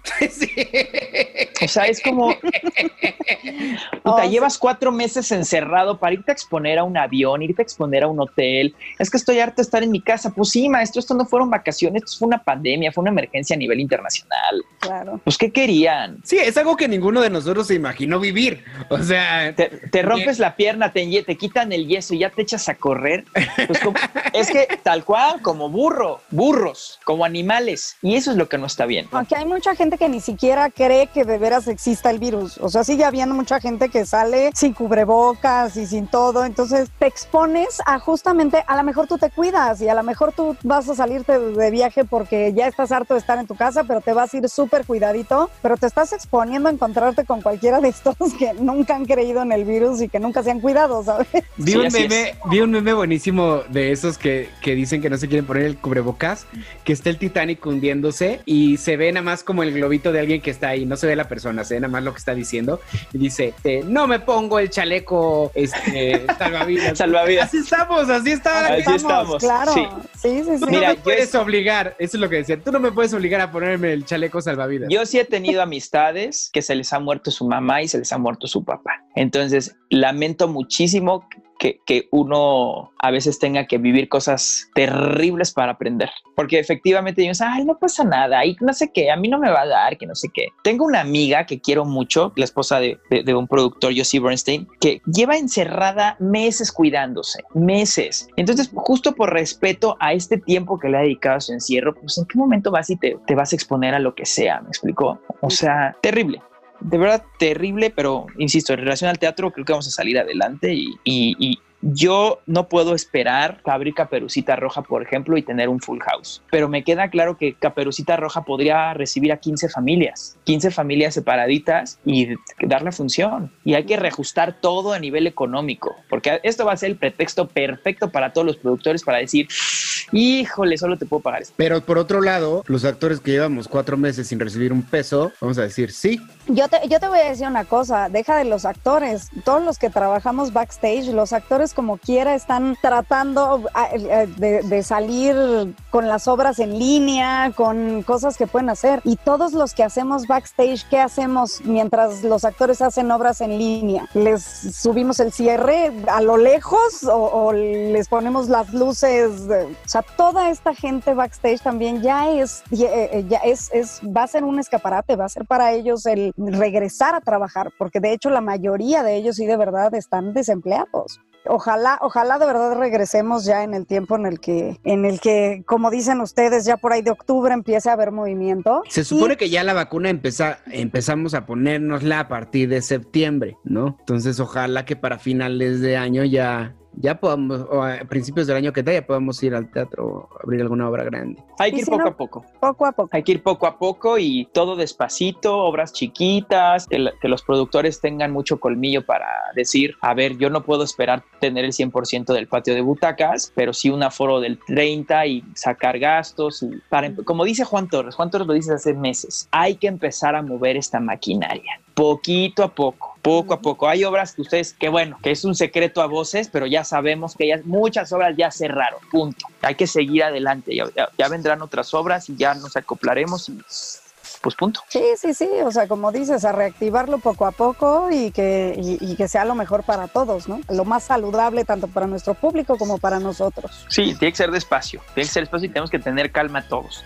Porque claro, todos ahorita económicamente estamos golpeados, entonces queremos llegar a ganar mucho dinero. No, pues es que tampoco, a, mí eso me molesta, siempre me ha molestado, o sea, todos ganan menos el productor, el productor es el que arriesga todo a ver si gana. Entonces, ¿qué pasa? El productor va, se va a su casa, se encierra y dice, pues ahora pues yo no pongo un peso. Ahora, si el productor va a arriesgar, pues ayudémosle al productor un poco. De toda, como decías tú, de cualquier manera estás en tu casa encerrado Sin recibir hacer nada. sin generar. Tú y todo el gremio teatral, todo, porque el, el televisivo y el cinematográfico no tanto. El teatro está extinto en este momento.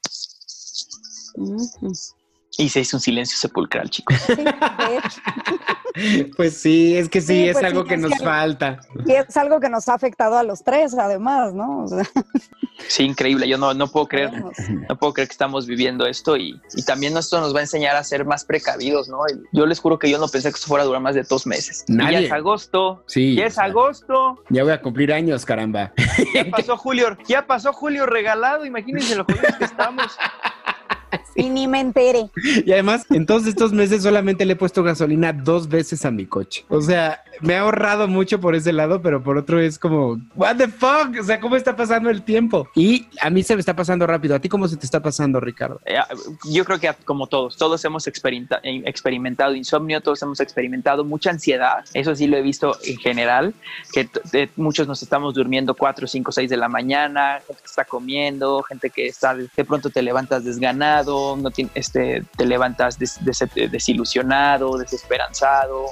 Hay veces que dices, bueno, hoy voy a hacer esto y y muchos haciendo la luchita, hasta dando clases en línea, este, tomando tallercitos. Pues les repito, tiempos de guerra. Oye, Ahí que la llevo. de los osos escénicos más grandes que he tenido yo en mi carrera ha sido en, en- en una de tus obras, que estábamos en violinista en el tejado y no sé por qué, por algún motivo, desapareció la pierna para mí. Hubo un oscuro, yo tenía que salir y no vi para dónde y me seguí caminando y me caí sobre la ferma del teatro. Quedé Ah, así ya me acordé, ya me piernas acordé. para arriba y, y fue seguramente muy rápido porque ¿cuánto tiempo duró un oscuro? ¿No? Pero yo lo sentí cuatro.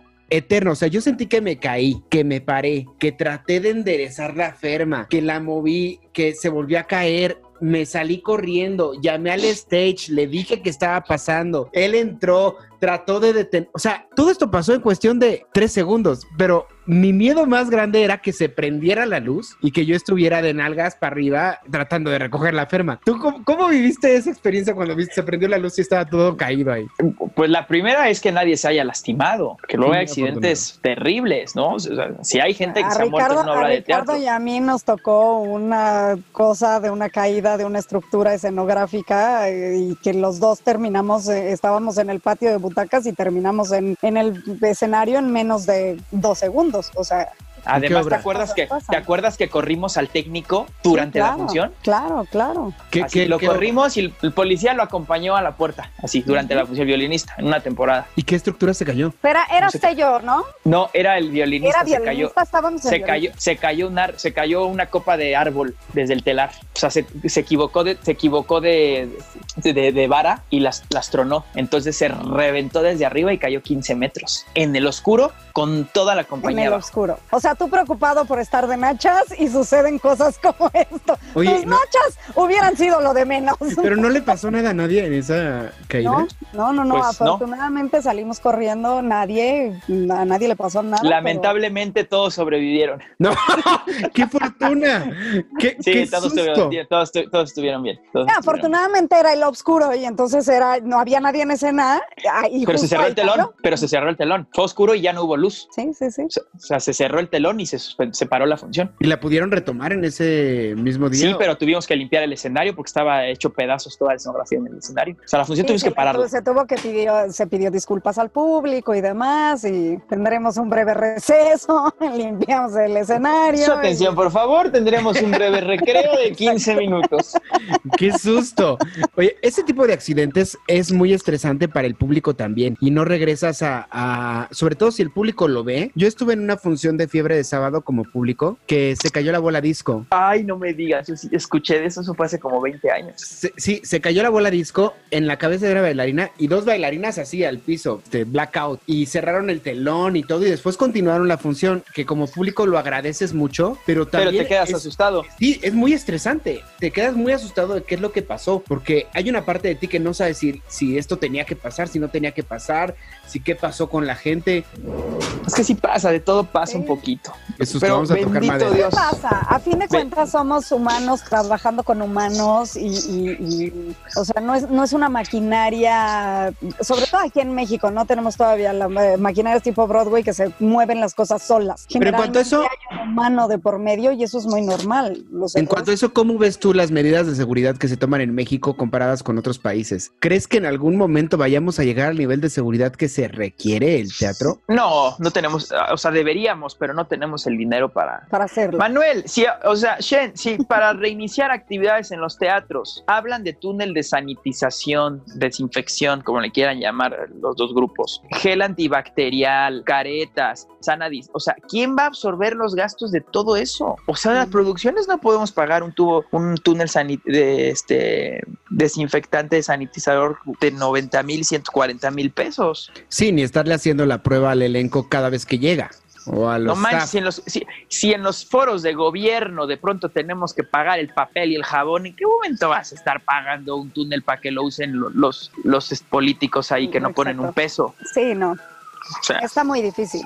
no, no creo que lleguemos. Y a eso súmale que tampoco tenemos el entrenamiento. Además que tenemos de ventaja la pobreza, que quiero decir que como no, no, no ideamos espectáculos donde vaya colgado 15 actores, pues no estamos pensando en, en la seguridad de esos 15 actores. Mira, Oye. dijiste accidente y sonó la ambulancia. Qué horror. Oye, ¿tu proyecto favorito en toda tu carrera? Ay, Dios mío. El, el último, siempre es el último. Siempre es, el- o sea, va cambiando para ti. El último proyecto que hice, ese ha sido mi favorito. ¿Tienes planes de volver a componer? Sí, sí tengo planes. Tengo ganas de escribir un musical chiquito. De eso sí, sí tengo planes. Y he estado escribiendo, he estado escribiendo y sí tengo planes de llevarlo a cartelera, les parezca o no. Ya nos morimos por escucharlo. Tus redes sociales para que te puedan encontrar, Ricardo. Ricardo Díaz, director, en Instagram, Ricardo Díaz, director, y en Facebook, Ricardo Díaz. Díaz con También. acento, por el amor de Dios.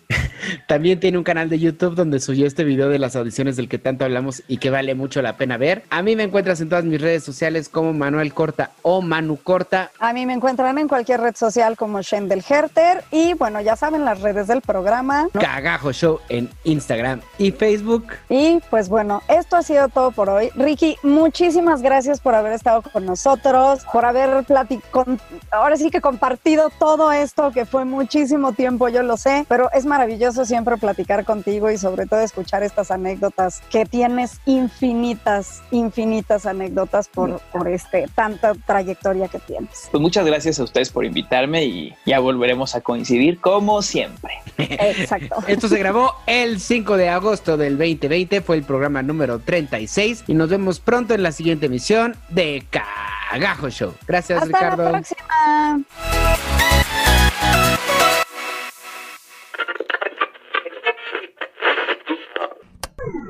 ¿Qué? ¿Ya se acabó? No, no, no puede ser, no puede ser. ¡Qué barbaridad! Ay, ¿y ahora con qué me voy a entretener? ¡No te agobies! Pronto estaremos de regreso en un episodio más de Cagajo Show. Reloaded.